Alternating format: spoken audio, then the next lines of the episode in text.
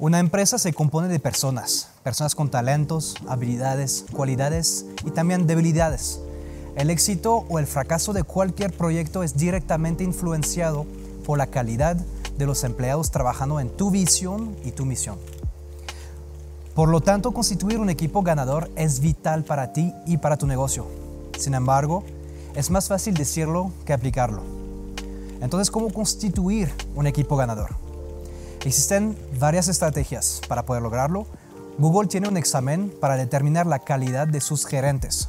Warren Buffett tiene tres puntos claves que busca en una persona que busca trabajar con él. Cada emprendedor, cada empresa tiene su estrategia. Puede ser muy variada ya que cada industria, persona, empresa, proyecto tiene requisitos, valores, retos, pero también objetivos distintos. Para constituir un equipo ganador debes empezar siguiendo una lógica para establecer una fundación sobre la cual puedes construir algo. El primer punto es muy importante.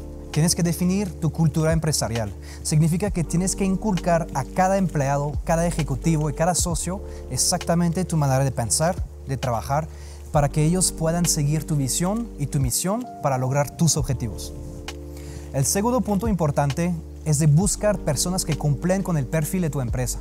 Muchos empresarios emprendedores, al iniciar un proyecto nuevo, pues invitan a su familia o amigos para trabajar con ellos, ya que es más barato y también confían en ellos. El problema aquí es que si no cuentas con personas que tienen los talentos y habilidades correctos para poder hacer avanzar tu proyecto, te vas a estancar. El tercer punto importante, tienes que desarrollar relaciones reales con tu equipo. Significa que no debes de ser nada más un jefe, tienes que ser un líder, una persona que entiende a cada persona, que los conoce, que permite hacerlo crecer para que tú puedas crecer también con ellos. Lo que se relaciona con el número cuatro, tienes que empujarlos, siempre mostrarles que sus límites no están donde ellos piensan que se ubican. Tienes que enseñarles que pueden hacer más de lo que piensan ellos mismos que pueden lograr. Es importante también proveer a tu equipo una manera de medir su progreso.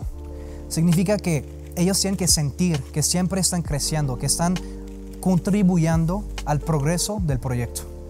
Un punto que a lo mejor se les olvida a muchos empresarios una vez que la empresa es más grande y más impersonal, es de celebrar los logros del equipo con ellos, no solamente organizarles una fiesta para celebrar un millón de usuarios en su página web, sino realmente estar presente con ellos para la celebración. Siempre recuerda la importancia de unir a tu equipo para que hagan un trabajo de calidad en conjunto sin perder tiempo ni dinero. En última instancia, recuerda que tienes que asignar un papel a cada persona. Cada quien en tu equipo tiene que tener ese sentido de que está apoyando el esfuerzo de crecimiento de tu proyecto. Y también es importante que no te pongas tú en el puesto de alguien, porque si no, ¿para qué lo necesitas?